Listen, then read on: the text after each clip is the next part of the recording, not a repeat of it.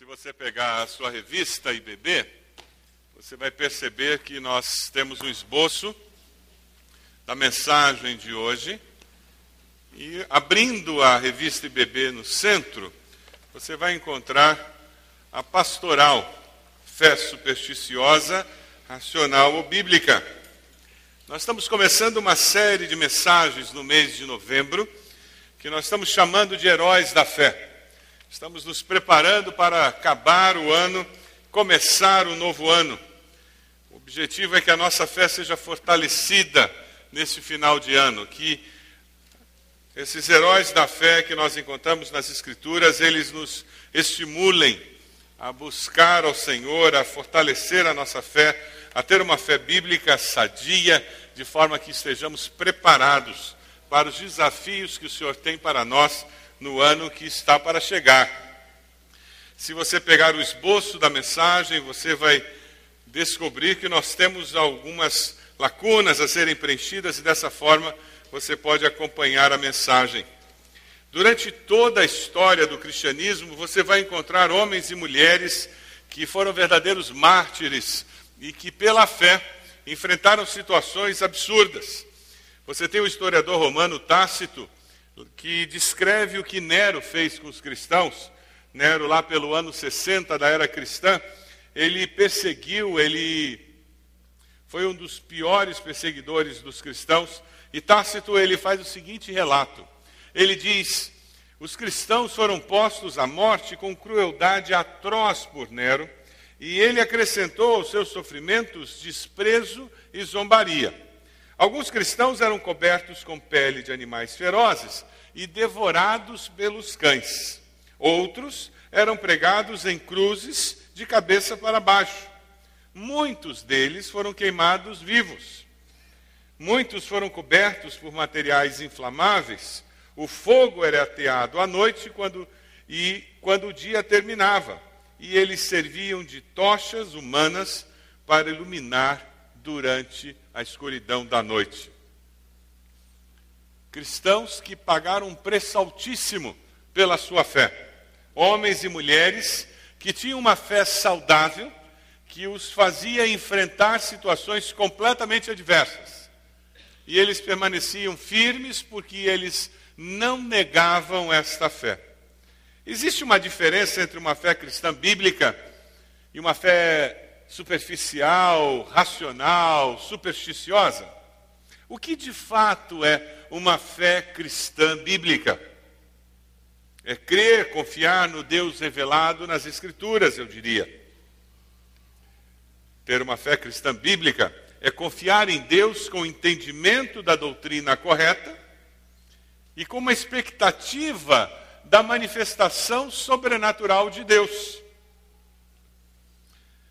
Eu não vou detalhar essa discussão sobre fé racional, supersticiosa e fé cristã bíblica. Numa outra oportunidade, nós vamos conversar com mais detalhes sobre isso. Mas eu queria destacar quatro itens que eu coloquei na pastoral que nos ajudam a perceber esses dois extremos e o que seria uma postura bíblica equilibrada, no meu entendimento. Uma fé supersticiosa ela tem muita dificuldade de lidar com questionamentos, porque ela nega a razão ela nega as questões existenciais, porque ter questões existenciais e reconhecê-las é não ter fé. Por outro lado, o outro extremo diz que você simplesmente usa a razão. E tudo que não pode ser explicado racionalmente não tem Deus. A fé racional, ela tem muita dificuldade para lidar com o sobrenatural e com a limitação humana. Já uma fé cristã bíblica, ela aceita perguntas, ela aceita questionamentos e ela gosta de conviver com essa dificuldade humana de não ter resposta para tudo, porque ela aceita a limitação humana. Romanos 10, 17 nos diz que a fé vem pelo ouvir e o ouvir a palavra de Deus. É por isso que ninguém se forma na escola bíblica. É por isso que ninguém se forma em discipulado. Ou melhor, se forma no dia da morte. Quando você estiver deitado dentro de um caixão, aquele é o seu diploma. Você está formado na escola bíblica. Porque a partir daquele momento, você vai conhecer como você é conhecido. Mas enquanto não chegar aquele dia, todos nós teremos perguntas sem respostas que refletem simplesmente a nossa humanidade, a nossa limitação humana. Uma outra característica da fé supersticiosa é que ela depende de sinais. Quem tem uma fé supersticiosa precisa estar vendo sinais sobrenaturais o tempo todo, como um drogado precisa se picar. Porque se eu não, não recebo aquela dose do sobrenatural hoje, eu, a minha fé simplesmente murcha, como uma planta que não recebe água.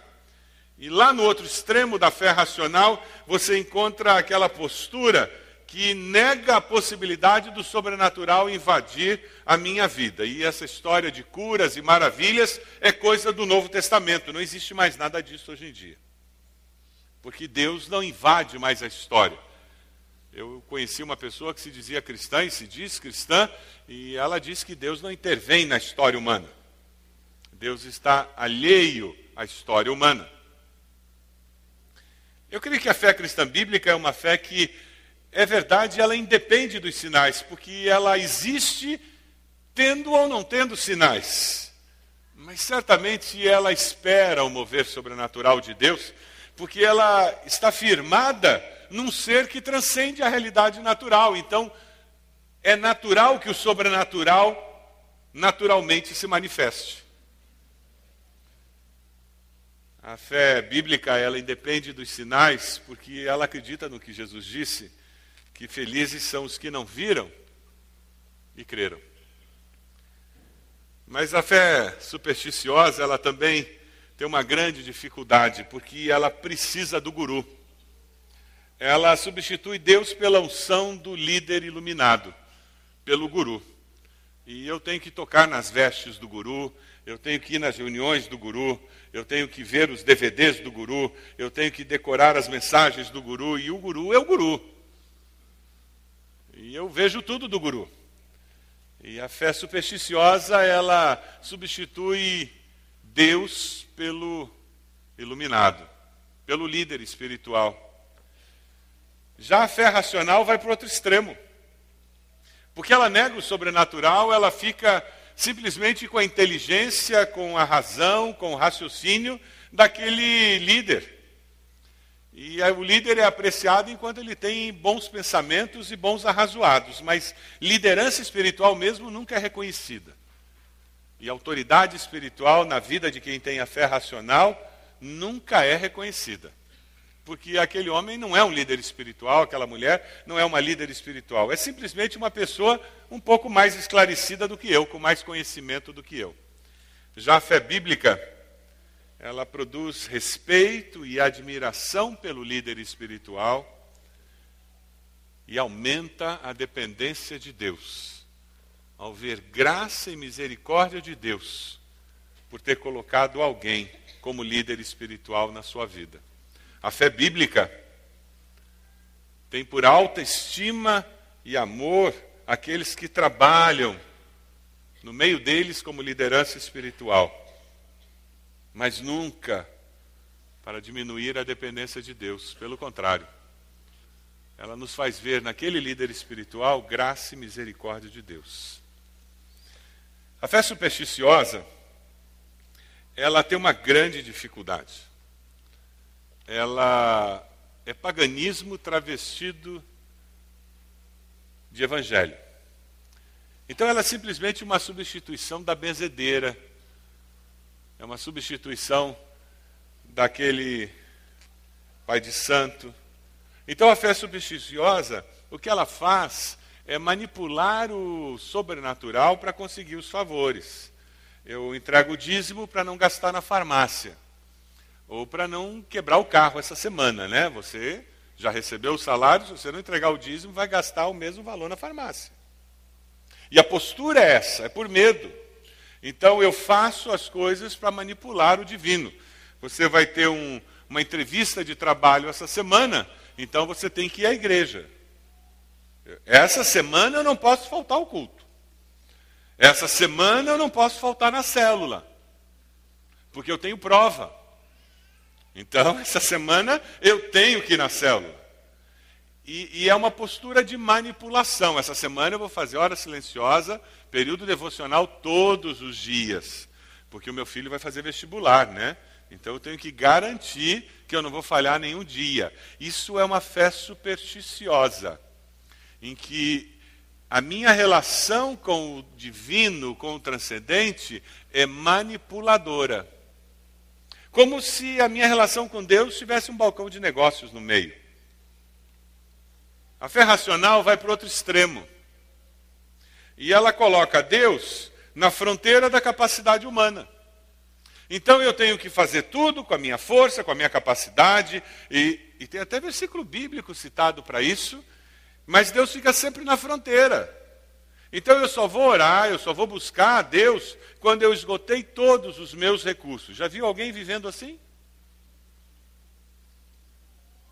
E esse é o grande problema dessa fé racional, é porque conforme a ciência amplia seus conhecimentos, conforme eu progrido financeiramente, eu tenho mais influência, eu tenho mais pessoas para telefonar, eu tenho mais dinheiro para comprar favores, para comprar serviços, para comprar remédio, para comprar tratamento, e com isso eu empurro Deus para mais longe. E eu preciso menos de Deus. E eu me iludo mais. A fé racional ela tem um problema seríssimo porque ela se engana mais. Aí quando eu tenho um problema, eu mudo de terapeuta. Eu não busco a Deus. Eu faço mais uma viagem para o exterior. Eu não busco a Deus. Eu mudo a mobília da sala. Eu não busco a Deus. Eu reformo a casa. Eu não busco a Deus. Eu mudo de casa. Eu não busco a Deus. Eu mudo de marido. Eu mudo de mulher. Só não dá para mudar de filho, né? Mas,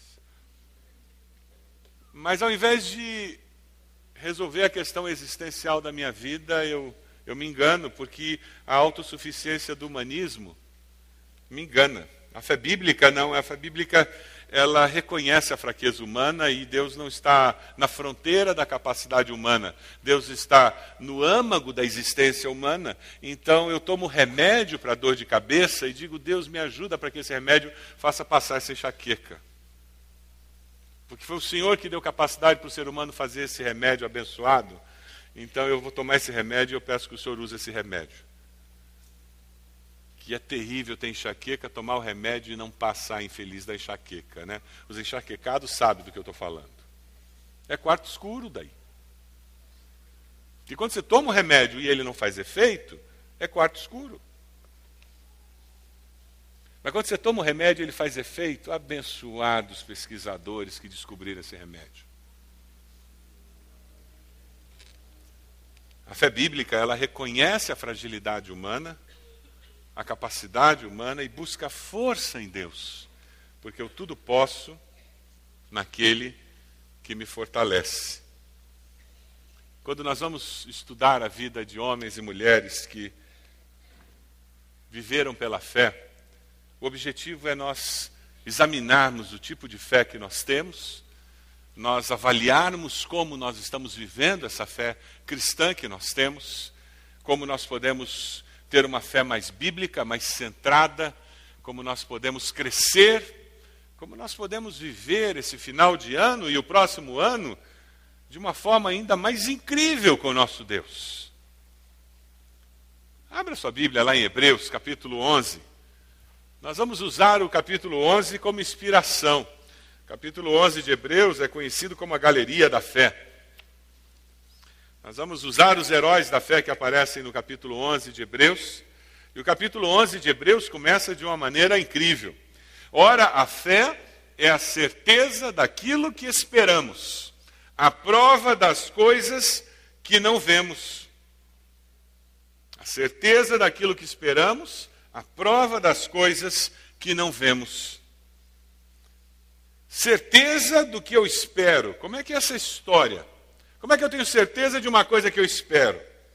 Eu espero algo que é garantido ou que não é garantido? Quando a Bíblia fala de esperança, ela não está falando de uma coisa incerta.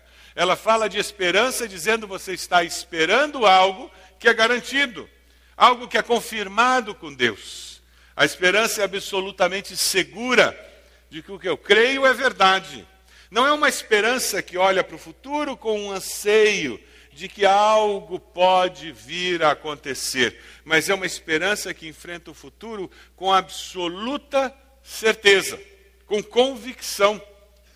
É por isso que a fé é a prova das coisas que não vemos. Eu não vejo o futuro, eu não sei o que está exatamente lá, mas eu sei em quem eu tenho crido. E eu tenho certeza de que Deus é Senhor da história da minha vida. Pergunta para a pessoa do lado aí se ela tem essa certeza. Você tem certeza que Deus é Senhor da história da sua vida? Apesar de você? Apesar de mim? Apesar do que eu faça? No final da história, Deus é Senhor. Eu posso inventar desvios, mas Deus é Senhor. A prova das coisas que não vemos. Tem um texto que eu gosto demais, em 2 Coríntios, capítulo 4. Dê uma, segure aí o, o Hebreus com o dedo e vá lá para 2 Coríntios 4. Esse é um texto bom de ter sublinhado na Bíblia. 2 Coríntios 4, 16 a 18, a palavra nos diz assim: Por isso não desanimamos, embora exteriormente estejamos a desgastar-nos, interiormente estamos sendo renovados dia após dia pois os nossos sofrimentos, leves e momentâneos, estão produzindo para nós uma glória eterna que pesa mais do que todos eles. Assim, fixamos os olhos não naquilo que se vê, mas no que não se vê, pois o que não se vê é transitório, mas o que não se vê é eterno. O que se vê é transitório, mas o que não se vê é eterno. Ver a vida do ponto de vista de Deus é ver mais do que os olhos humanos conseguem ver. A esperança cristã é justamente isso. Eu consigo ver a vida como Deus a vê. E aí eu consigo ver como Deus vê e não como o mundo, a sociedade ao meu redor percebe. A esperança cristã é a confiança que o Espírito me dá, que é contrária até aos meus sentidos, à minha percepção. Tudo está me dizendo que não vai dar certo, mas lá dentro de mim tem uma voz interior que me diz: vai dar certo. A esperança cristã é a confiança no futuro contra o presente. Todos os dados, todas as informações do meu presente me dizem que não dá. E lá dentro, Deus me diz: persevere. A esperança cristã é a certeza de que o meu futuro está garantido com Deus. Não interessa o que está acontecendo hoje, é circunstancial. Porque o meu Deus está no controle. É essa esperança cristã que faz com que a, aquela mãe que está enfrentando uma situação desesperadora com o filho envolvido com drogas, ela persevere e não se desespere. Porque o presente está dizendo tudo para ela simplesmente desistir. Mas no coração dela ela diz: Eu vou continuar. Porque Deus vai me dar força. E eu vou continuar. Sabe, esse tipo de esperança, essa confiança em Deus, que fez com que Daniel entrasse na cova dos leões, e ele olhou para a cara daqueles leões, ele não sabia o que eles iam fazer. Ele não era bobo, ele sabia trabalhar com probabilidades. E a hora que ele viu a cara daqueles leões, ele sabia quais eram as probabilidades. Grande oportunidade de virar lanche de leão. Mas no coração dele, ele lidou muito bem com o presente. O que, que ele disse? O meu Deus vai cuidar de mim. Eu não sei o que, que você tem a ver com essa história. Ele disse para o rei: Mas uma coisa eu sei, o meu Deus vai cuidar de mim. E imagino que até ele se surpreendeu com o que Deus fez. Você já se surpreendeu com uma solução de Deus na sua vida? Naquela que a gente para e diz: Que que é isso? Aí depois você diz: Mas eu não estava orando? Já aconteceu com você? Levanta a mão. Já aconteceu? Comigo também. Aí eu paro e digo: Mas sem vergonha, você estava orando. Sabe, Da mesma forma como Estevão. E ele chegou lá e ele se ajoelha, e os homens tiram aquelas capas, colocam aos pés de Saulo, pegam aquelas pedras enormes e começam a mirar na cabeça dele. E ele se ajoelha e ele diz: Deus perdoa, esse pessoal não sabe o que está fazendo, Deus. E a esperança do coração dele é que ele confiava em Deus, que Deus era Senhor do futuro. E o que foi que aconteceu? Veio um anjo, ficou entre as pedras e ele. As pedras vinham e se desmaterializavam na frente dele. O que, que aconteceu? Ele morreu. Ele foi apedrejado. Morreu na frente de Saulo. É, não tem aquela história que eu sou cabeça, não sou rabo, não. Não tem essa história desse triunfalismo cristão que andam pregando por aí, não. Ser fiel a Deus, muitas vezes, é isso. E a morte dele impacta o coração daquele homem que, com as vestes aos seus pés, vê Estevão morrendo como Marte do cristianismo. A fé cristã genuína, verdadeira, é a fé que faz um, um irmão como Granzotti, há um ano atrás, descobrir que está com um tumor no cérebro e começar um tratamento, crendo na cura, orando pela cura, clamando pela cura.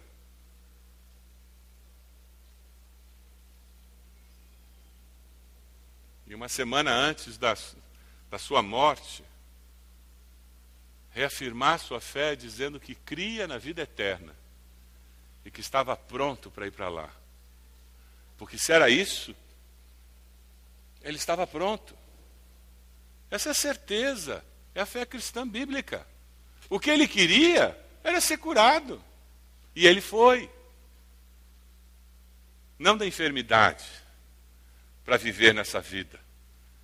Foi da enfermidade para a eternidade.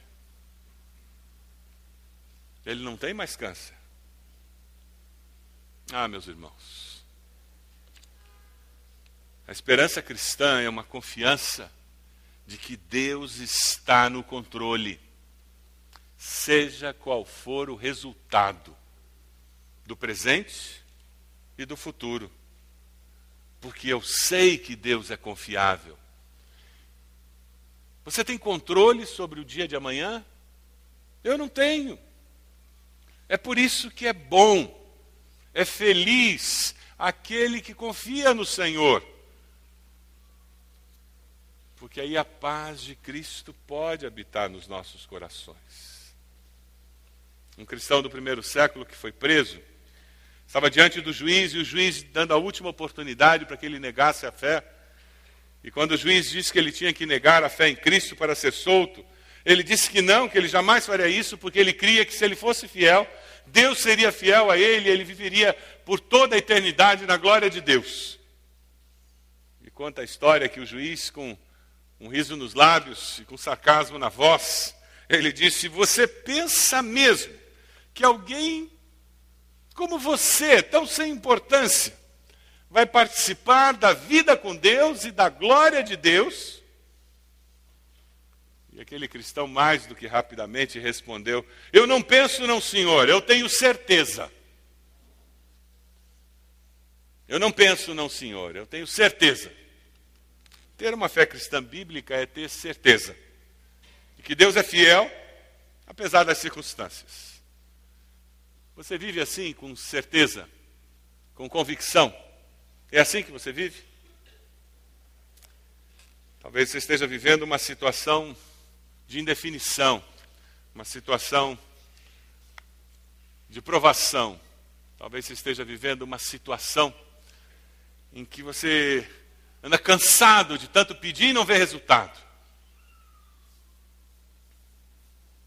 O desafio que nós temos é reafirmar dizendo: Deus, mesmo quando eu não entendo, mesmo quando eu não tenho as respostas, a minha escolha já está feita. Eu vou continuar confiando, porque o Senhor é confiável. E eu vou continuar esperando o mover sobrenatural de Deus, porque a fé bíblica, ela tem uma expectativa permanente, porque ela está voltada para o Deus do sobrenatural. Então é natural esperar o mover sobrenatural na minha vida natural. Quem sabe você veio hoje aqui e você já não espera mais esse mover sobrenatural, porque você simplesmente cansou. Um menino caminhava com o pai, e ele vira para o pai e diz: Papai, como é que a eletricidade anda pelo fio? O pai olhou para o filho. Olha, filho, não sei não, eu nunca entendi muito esse negócio de eletricidade. Você sabe? Aí o filho anda mais um pouquinho e disse: Papai, o que é que faz cair raio e trovão? E o pai disse: Olha, filho, eu também fico assim espantado, mas eu não consigo entender esse negócio não. E o filho continuou fazendo perguntas, e quem já teve filho de 5, 6 anos sabe do que eu estou falando. Aquela bateria de perguntas e o pai respondendo: Sei não, meu filho, sei não, meu filho, também não sei. Aí de repente o filho disse: Papai, você não está chateado de eu fazer tanta pergunta, né? Aí o pai disse: Não, meu filho, que isso? Como é que você vai aprender alguma coisa se você não fizer perguntas?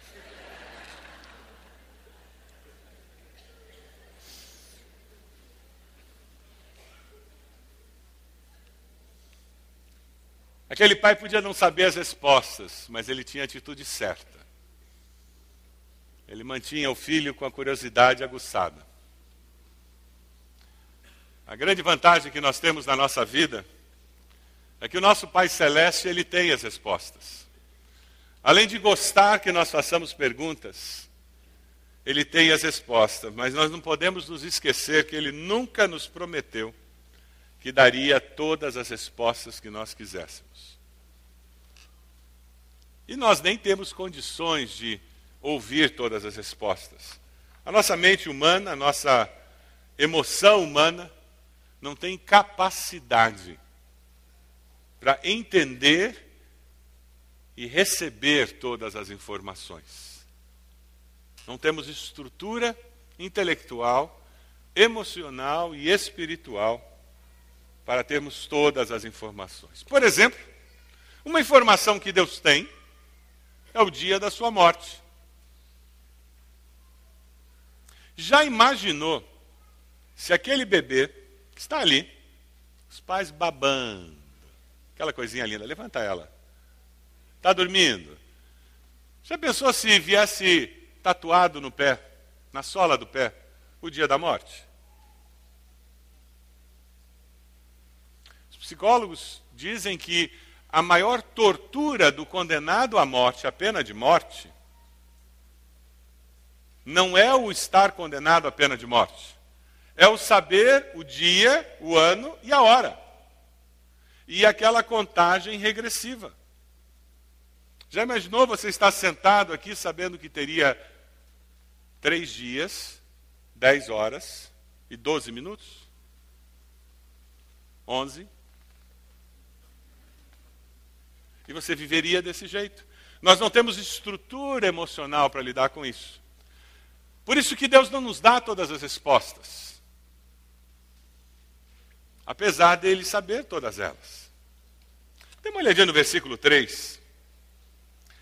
É impressionante como o texto nos fala sobre a vida, o texto nos fala sobre um Deus que tem todas as respostas, o texto nos fala sobre um Deus que criou todas as coisas, que é Senhor sobre todas as coisas e que se importa conosco. Versículo 3 diz que o universo foi formado pela palavra de Deus, de modo que aquilo que se vê não foi feito do que é visível. O que na realidade o escritor de Hebreus está tentando nos lembrar é que nós estamos colocando a nossa fé não apenas numa imagem, não apenas num pequeno Deus, mas nós estamos colocando a nossa fé no Deus Criador de todas as coisas. No Deus que cria o universo, nos coloca como mordomos do planeta e diz: vocês são responsáveis por cuidar desse planeta. E mais. E ele diz: Eu fiz com que tudo funcionasse. E você está preocupado com a minha intervenção na sua vida? Os cientistas andam admirados com a quantidade de sistemas de planetas que eles têm descoberto ultimamente.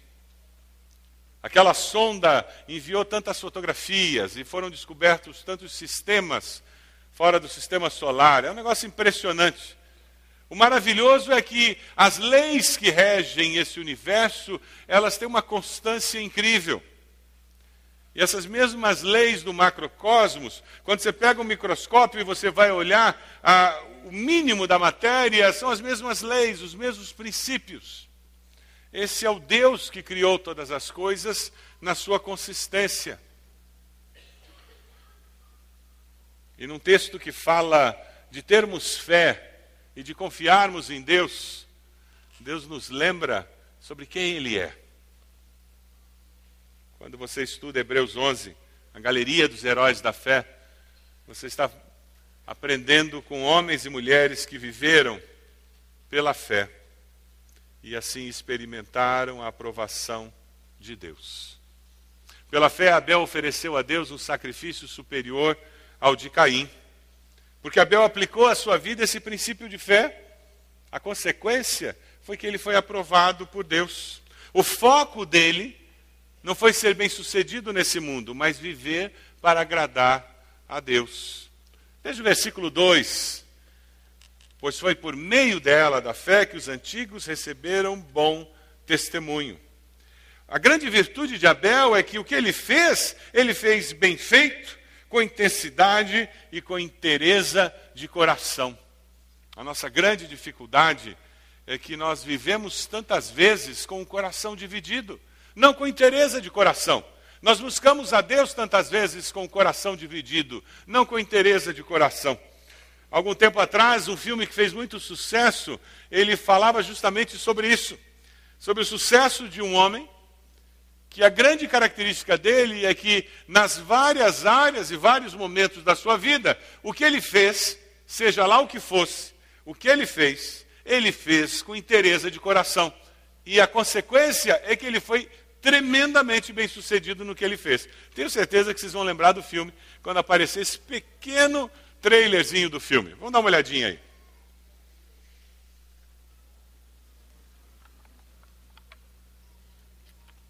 Hello, my name's Forrest, Forrest Gump.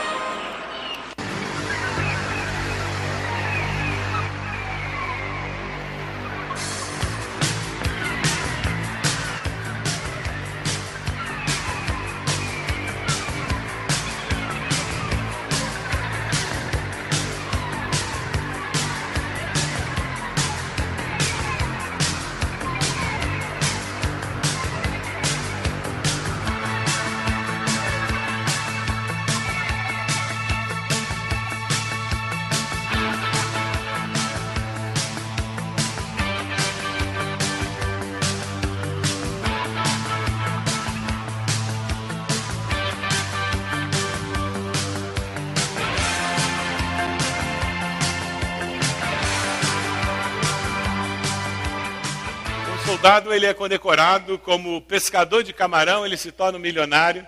Como corredor, ele se torna um líder nacional. Vocês lembram da cena? Quantidade de gente correndo atrás dele. Por que, que ele se torna um líder? Porque ele era um grande corredor? Não. O que ele fazia, ele fazia com interesse de coração e as pessoas percebiam isso. É interessante porque o fazer o que eu faço com um compromisso inteiro, completo, com uma dedicação inteira. É um princípio bíblico. Vamos ler juntos um texto que está lá em Marcos 12, 30. Ame o Senhor, o seu Deus, de todo o seu coração, de toda a sua alma, de todo o seu entendimento e de todas as suas forças. Todo, todo, todo, todas. É um princípio bíblico. Abel foi reconhecido e agradou o coração de Deus, porque o que ele fez, ele fez de todo o coração, ele entregou tudo de melhor que ele tinha, e porque ele fez isso, ele agradou a Deus. Como é que você tem vivido a sua vida? Você é um estudante meia-boca na escola? Ou você faz o que você faz dando o seu melhor? Lá no seu trabalho você é um funcionário meia-boca? Aquele que faz o mínimo do mínimo do minimoro? Ou você faz o que é o melhor que você pode fazer? Você vai além do que pediram a você para fazer? Na sua empresa, você tenta levar ela ali no meia-boca, você faz o mínimo do que precisa fazer para conseguir pagar as contas, ou você está procurando excelência dentro da sua empresa? Existe até um ditado popular que diz que o, o boi engorda com o olho do dono, né?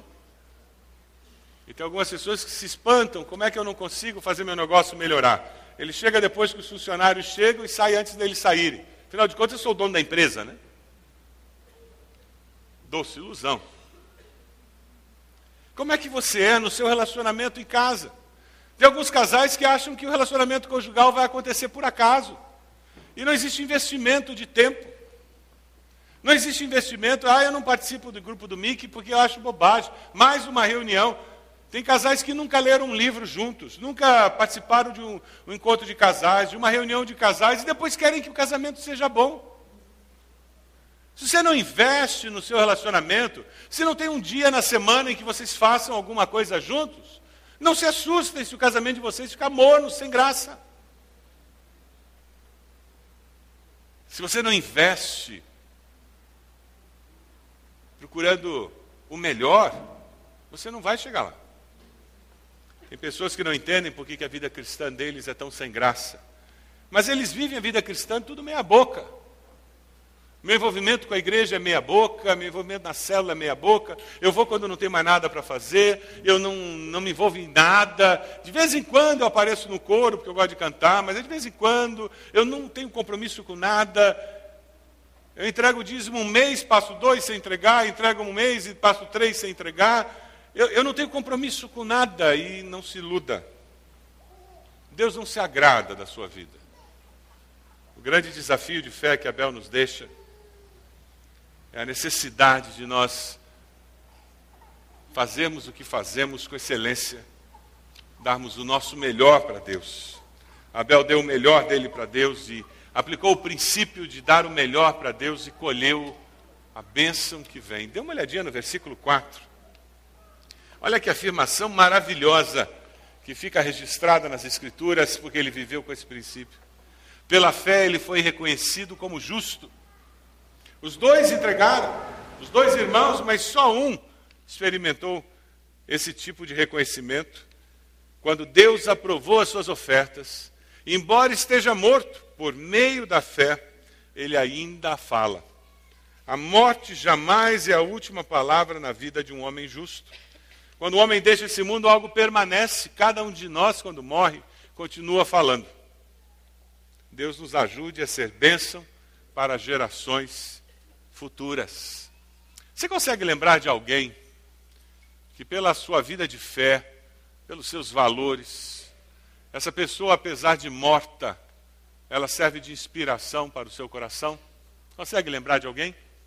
Que já não está mais entre nós, faleceu, e você diz: ah, a fé da fulana, ah, a fé do fulano, que postura, que postura de vida você consegue lembrar de alguém? Vem um nome à sua mente? Pessoas que morreram, mas a sua vida ainda fala. Consegue lembrar de alguém? Conta para a pessoa do lado aí. Diz o nome dessa pessoa e quem é. Quem é essa pessoa que você está se lembrando? Que já morreu, mas que apesar de morta, a sua vida ainda fala.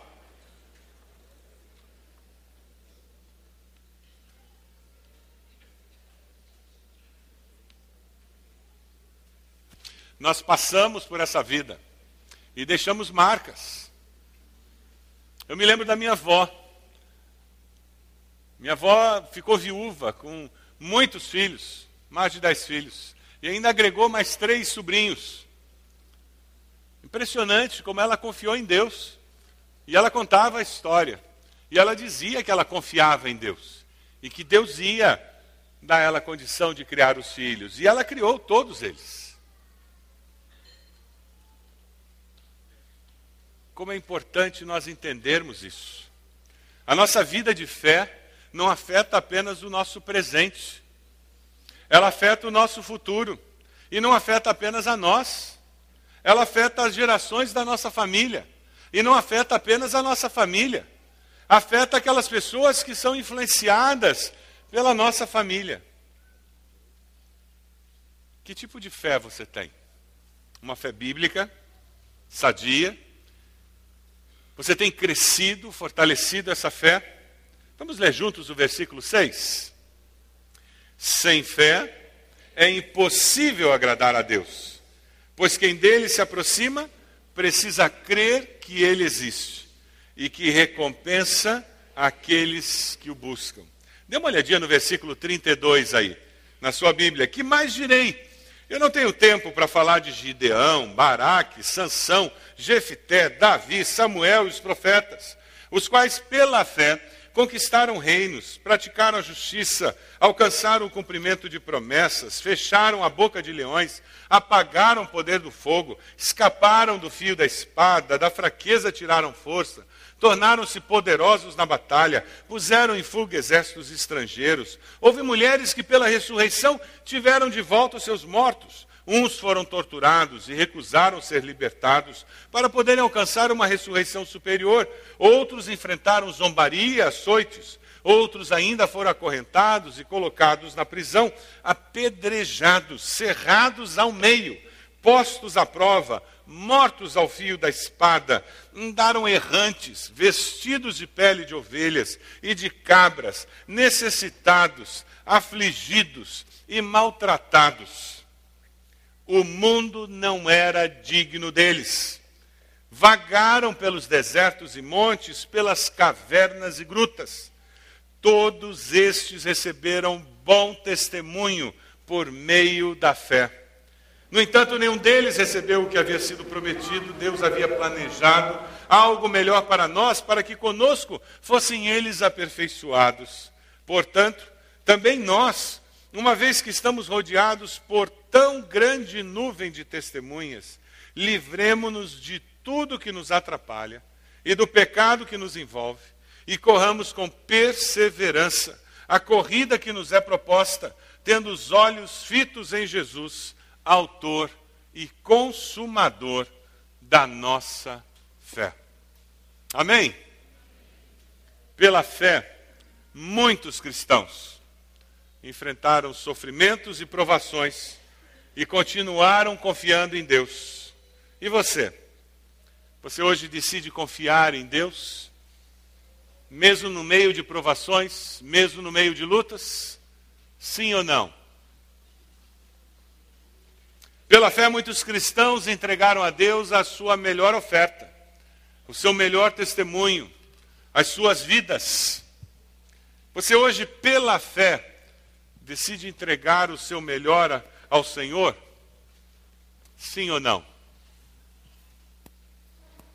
Pela fé, muitos cristãos esperaram com confiança que o impossível acontecesse nas suas vidas. Você hoje, pela fé, decide esperar a intervenção sobrenatural de Deus na sua vida? Sim ou não? Nós vamos cantar uma música. Enquanto nós estivermos cantando, eu vou desafiar você a sair do seu lugar, vir até aqui à frente, pela fé, dizendo: Eu estou tomando uma decisão hoje.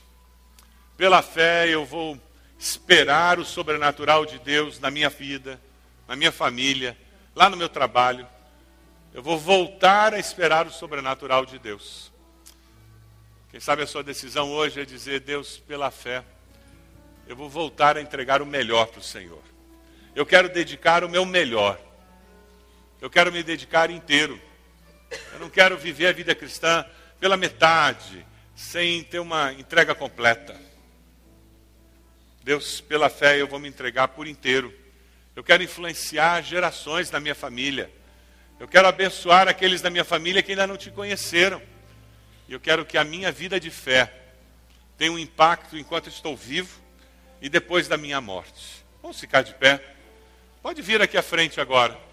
já colocasse de joelhos, dizendo: Deus, eu estou tomando uma decisão pela fé. Deus, eu estou passando por momentos de lutas e pela fé eu vou perseverar. Pela fé eu vou continuar. Eu vou perseverar nessa luta, porque eu vou confiar no Senhor. Pode vir. Coloque-se de joelhos. Nós vamos cantar, porque nós sabemos que Deus há de nos dar a vitória. Pela fé. Vamos cantar. Cada vez que a minha fé é provada, tu me dás a chance de crescer um pouco mais. As montanhas e vales, desertos e mares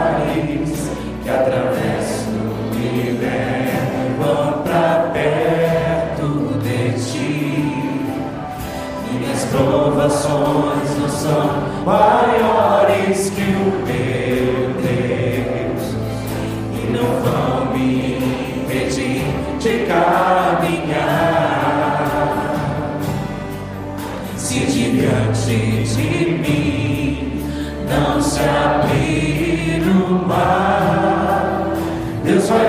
fazer andar por sobre as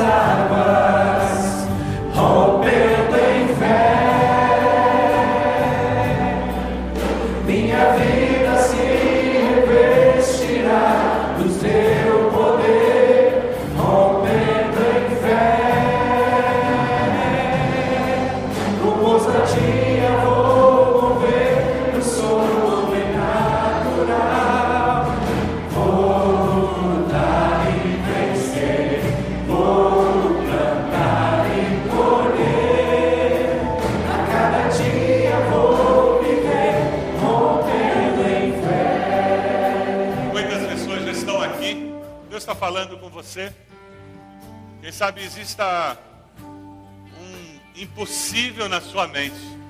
Você já orou tanto por isso. Você desistiu de orar. Você cansou de orar por isso. Parece bobagem mais uma vez orar. Não é bobagem não. Mais uma vez venha colocar esse impossível dizendo, Deus, para mim é impossível, não para o Senhor. Eu quero reafirmar que eu creio no mover sobrenatural do Senhor na minha vida. Quem sabe tem a ver com alguém que tem um coração duro e, e nem está aqui, e nem vem à frente. Eu queria convidar você a vir à frente, intercedendo por essa pessoa, colocando essa pessoa diante do Senhor nesse momento, dizendo: Deus, vai até onde essa pessoa está nesse momento intervém, trazendo mudança de vida, Deus. Esse impossível que na minha mente nunca vai acontecer. O diabo já conseguiu colocar essa mentira dentro de mim, Deus. Eu quero, nesse momento, pedir que o Senhor retire, em nome de Jesus, essa mentira da minha mente. Eu quero que o Senhor substitua essa mentira por uma verdade. De que para o Senhor não há impossíveis. Isso é exercitar a fé. Quem sabe é perdoar alguém. É liberar aquela pessoa para que ela seja julgada por Deus, para que Deus discipline aquela pessoa e você seja liberto dessa dor, desse sofrimento. Enquanto nós cantamos, venha até aqui à frente dizendo: Deus está liberado, agora é com o Senhor. Porque para mim parece impossível mudar esse sentimento. Eu, pela fé, estou indo até a frente, crendo que o Senhor vai mudar meu sentimento. Faça isso. Enquanto nós cantamos, Deus do impossível vai agir e você estará exercitando a sua fé, crescendo na sua fé. Pode vir, estamos esperando você. Pode vir. Pode vir. Que atravesso e levam pra perto de ti.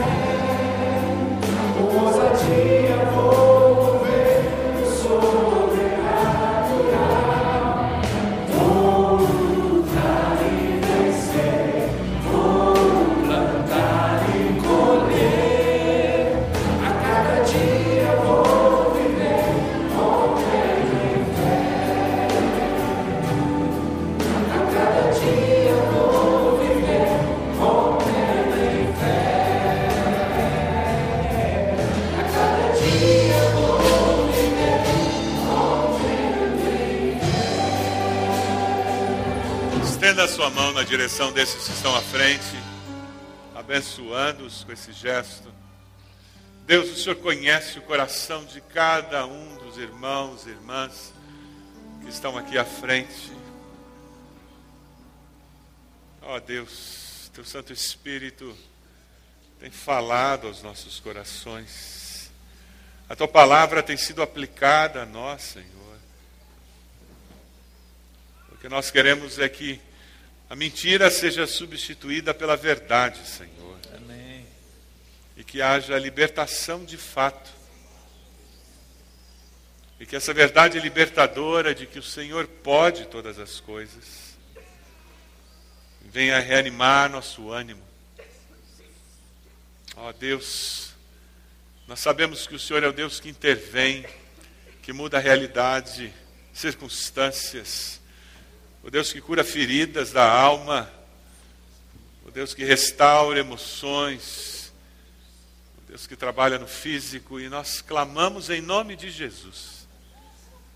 Que o teu mover sobrenatural nos surpreenda, Deus, para que nós possamos glorificar teu nome, exaltar ao Senhor.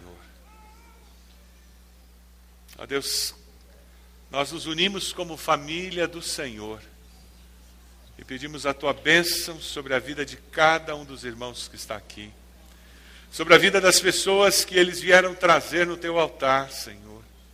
Onde quer que elas estejam neste momento, ó Deus, que elas sejam tocadas pelo Senhor. Quebranta o coração endurecido, traz arrependimento ao coração que está envolto no pecado. Traz, Senhor, consciência do teu amor àquele coração que está seco. Ó Deus, aviva-nos como teu povo. Que estudarmos a vida de homens e mulheres que, pela fé, enfrentaram perigos e lutaram e venceram. Ó Deus, que nós sejamos inspirados, desafiados, fortalecidos para impactar as nossas famílias, impactar a nossa cidade, para que a nossa fé honre e glorifique o teu nome, Senhor. É assim que nós saímos desse culto. Usa, Senhor, a nossa fé para honrar e glorificar o teu nome. Nós oramos em nome de Jesus. Amém, Senhor. Amém.